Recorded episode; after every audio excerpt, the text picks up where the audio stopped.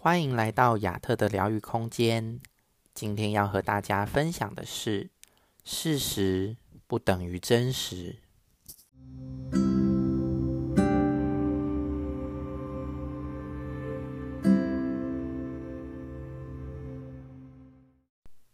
你是否听过这个故事？有个人死后去见了上帝，回顾自己的生命旅程。看着生命的旅途中都有两个脚印，一个是自己的，另一个是上帝的。那是上帝陪伴在自己身边的证明。但他发现，在自己生命最痛苦的时候，却只剩下了一双脚印。这个人很生气的对上帝说：“我最需要你的时候，你在哪里？”上帝笑笑着回答他：“傻孩子，你看清楚，那段路是我背着你走完的。在生命中，你是否曾经有被上帝遗弃过的感觉呢？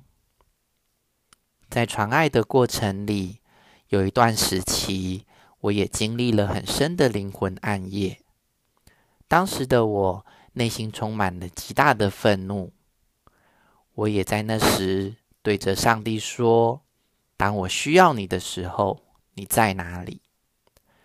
但在一次很深的灵魂疗愈当中，我突然闪过一个念头：如果这个我所相信的事实不是真实的呢？如果是我先不相信上帝，才引来这些事情，好让我有理由埋怨他呢？如果我没有感受到爱，到底是因为真的没有爱，还是我抗拒接受爱呢？在那一刻，我的意识转化了好多东西，因为我看得更深了。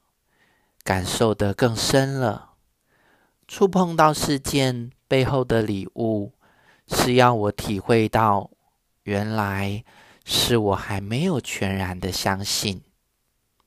而当我触碰到更深的明白时，爱就进入到我的心里，疗愈也就发生了。